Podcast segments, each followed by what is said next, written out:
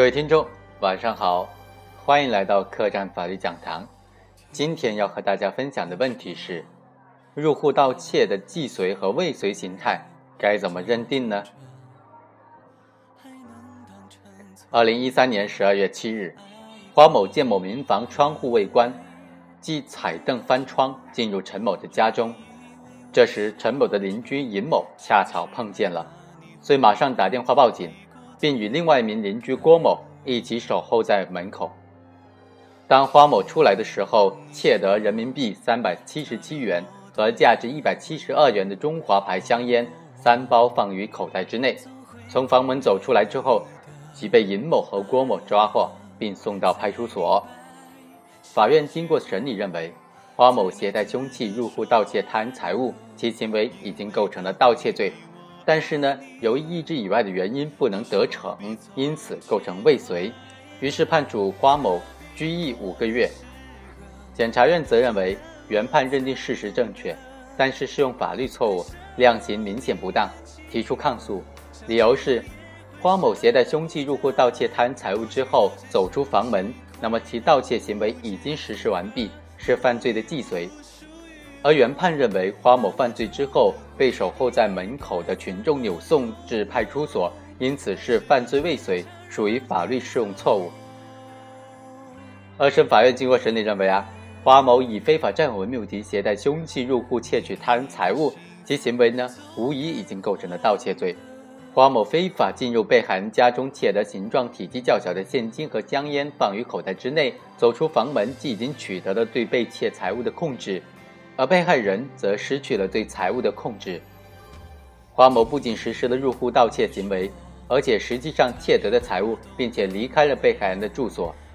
其行为系入户盗窃既遂。原判认定事实正确，但认为花某系盗窃未遂，适用法律错误，因此改判为有期徒刑八个月。纵观全案呢，焦点就在于入户盗窃的既遂和未遂形态究竟该怎么认定的问题。刑法纠正案八对刑法第二百六十四条规定的盗窃罪进行了修改，增加了入户盗窃、携带凶器盗窃、扒窃等等事实情节。就入户盗窃而言，处罚的重点是入户这个情节，即在盗窃数额达不到普通盗窃的入罪标准的时候，以盗窃的手段行为入户作为犯罪构成的要件。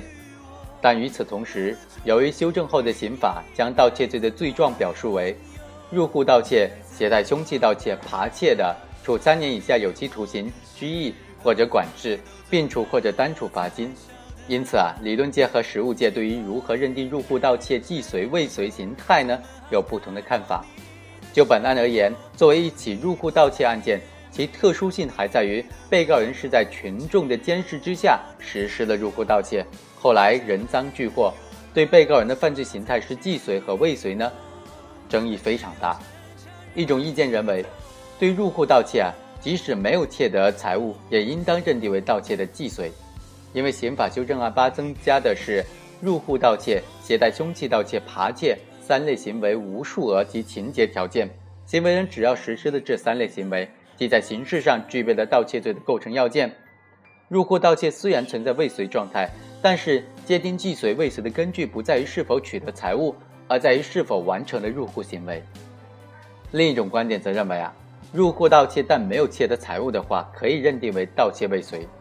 盗窃罪是侵犯财产罪，无论是要求数额的普通盗窃罪，还是入户盗窃，既遂和未遂的区分，还是应当坚持以侵犯财产结果为标准。因此，仅有入户盗窃的行为，但未窃得财物，则构成盗窃罪的未遂。综合来看呢，我们还是认为第二种观点更加恰当。第一。犯罪构成要件齐备说呢，是认定犯罪既遂的标准。刑法分则规定的犯罪以单独的既遂为模式。刑法理论在讨论犯罪构成及其要件的时候，都讨论了成立犯罪既遂所应当具备的条件。判断行为人实施的犯罪是否构成既遂，应当以其行为是否具备的某种犯罪的全部构成要件为标准，综合考虑该犯罪的性质及社会公众的一般认识。而不能仅以刑法分则的规定为依据。例如，故意杀人罪，若仅从刑法第二百三十二条的规定来看，故意杀人的，处死刑，无期徒刑或者十年以上有期徒刑；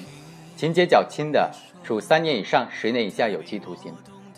似乎该罪是行为犯，只要行为人着手实施了杀人行为，不论是否致人死亡，都已经构成了故意杀人的既遂。然而，毫无疑问，故意杀人罪是结果犯，只有造成了他人死亡结果的，才能认定为故意杀人的既遂。又如抢劫犯，若仅从刑法第二百六十三条的规定来看，似乎该罪是行为犯，只要以暴力胁迫或者其他方法抢劫的，不论是否造成了他人的人身损害、财产损失，都已经构成了抢劫罪的既遂。但是啊，最高人民法院关于审理抢劫、抢夺刑事案件适用法律若干问题的意见中就明确指出，既未劫取财物又未造成他人人身伤害后果的，属于抢劫的未遂。因此啊，不能仅以修正后的刑法第二百六十四条的规定，得出只要实施了入户盗窃行为，即使未取得财物也是盗窃罪既遂的结论。盗窃罪侵犯的是他人的财产权益，应当将造成他人的财产损失补充解释为该罪的构成要件要素。行为人只要实施了入户盗窃行为，但未实际取得财物的，那么由于被害人并没有失去对财物的控制，其财产所有权没有得到实质性的侵害，因此应当认定为盗窃罪的未遂。第二，犯罪成立和犯罪未遂是两个层面上的问题。犯罪既遂未遂是在已经构成犯罪的基础之上，讨论犯罪是否得逞，客观危害结果是否出现。构罪标准与故意犯罪的既未遂形态是刑法上两个紧密关联但又有着本质不同的两个概念。说起紧密关联呢，是因为故意犯罪的基本构成要件多以犯罪的既遂形态为标本而设定的。论其差异呢，是因为犯罪未遂形态的描述的是。特定危害行为的停止形态，构罪标准表达的仅仅是不同行为构成犯罪的最低刻度。立法者将达不到数额较大但有入户盗窃等等情节的行为入罪时，降低了入罪盗窃等等特殊行为的构罪标准。但是，该修正案并不等于一并修改了入户盗窃的既遂和未遂的标准，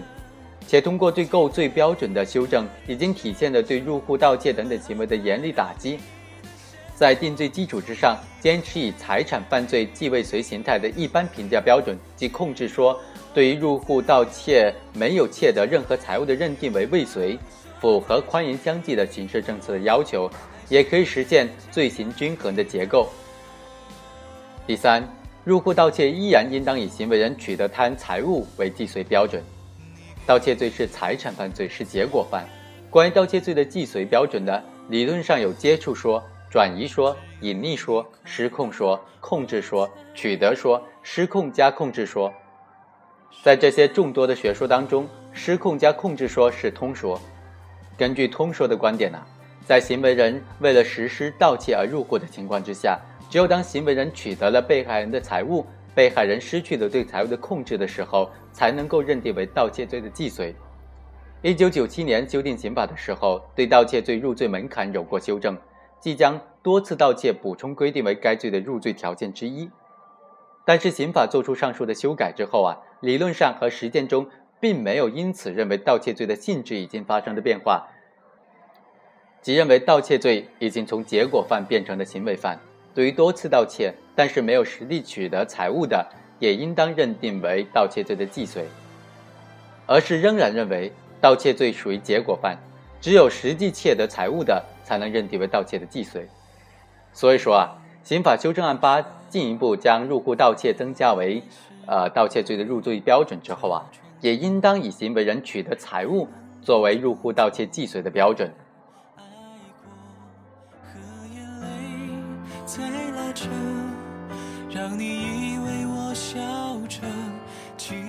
非常感谢大家的收听，以上就是本期客栈法律讲堂的全部内容了，下期再会。